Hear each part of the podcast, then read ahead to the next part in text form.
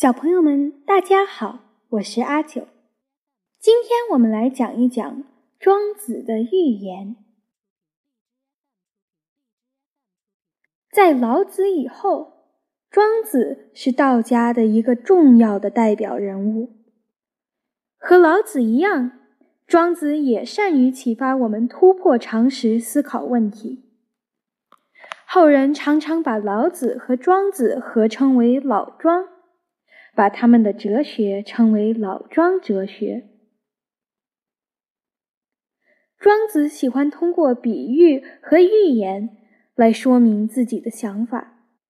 下面两篇文章就是从庄子著作中选出来的。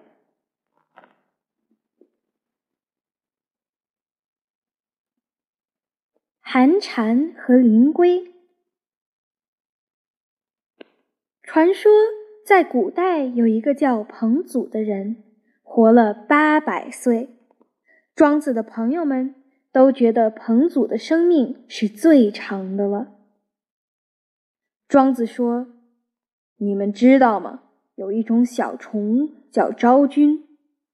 昭君早上出生，下午就死了，所以他不可能知道一个月有多久。另外，还有一种小虫。”叫寒蝉，寒蝉春天出生，夏天就死了，所以它不可能知道一年有多长。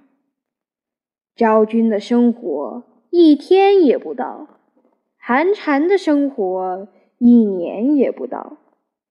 和这些小虫相比，彭祖的生命当然是长的不得了了。可是。南方的海上有一只巨大的灵龟，可以活两千年。对灵龟来说，五百年只是一个春季，五百年只是一个秋季。还有，上古时代有一种椿树，可以活三万两千年，八千年对它来说只是一个春季。八千年对他只是一个秋季，和灵龟和椿树相比，彭祖的生活却又是短的不得了了。昭君和寒蝉的一生叫做小年，灵龟和椿树的一生叫做大年。小年是不会了解大年的。这就是小年的悲哀呀！听到这里，庄子的朋友们都点着头说：“是啊，是啊。”庄子看看他们，接着说道：“可是，对于灵龟和纯树来说，彭祖不也是小年吗？你们认为彭祖最长寿？”难道不是你们的悲哀吗？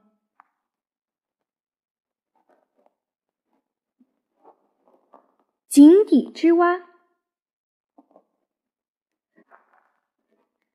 东海里的一只大海龟偶然爬过一口井边，听到井里传出唱歌的声音。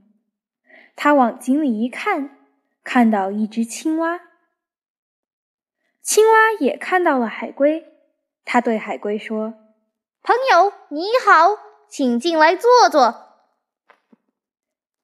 海龟问青蛙：“你在井里过得舒服吗？”青蛙说：“我在这里就像是一个国王一样，怎么会不舒服？我一跳到井里，水就来扶着我的手，托着我的下巴。”我一钻入水底，泥巴就赶快来按摩我的脚。到了晚上，我不想待在水里了，就跳上来，躺在井边做一些奇怪的梦。天亮了，我就在井边散步。我呀，每天都这样的快乐。可是井里的那些小螃蟹、小蝌蚪，它们就远远不如我快乐了。青蛙说着，跳上来对大海龟说：“怎么样，进去参观参观吧。”海龟爬到井口，想下去看看青蛙的王国。可是海龟的身子太大了，下不去。他对青蛙说：“你的井太小了，我进不去。”青蛙很奇怪：“这么大的井，你怎么说小呢？”海龟说：“有说大，东海才大呢。”青蛙说：“难道东海比我的井还大吗？”大海龟说。东海又大又深，用一千里长也不够形容它的大；用八千尺高也不够形容它的深。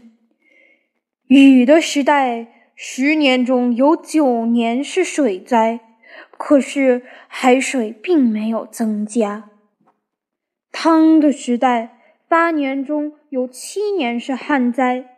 可是海水却没有减少，这样的东海才大呢。你的井算什么？青蛙怎么也不相信大海龟的话，大声对海龟叫着：“你骗人！”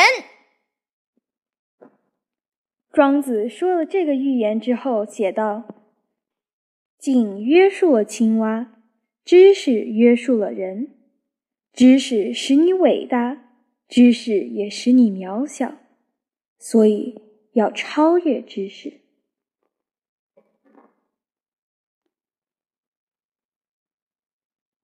好了，小朋友们，今天就讲到这里。庄子说的话，你觉得对吗？这可能就要慢慢思考了。好，下周见。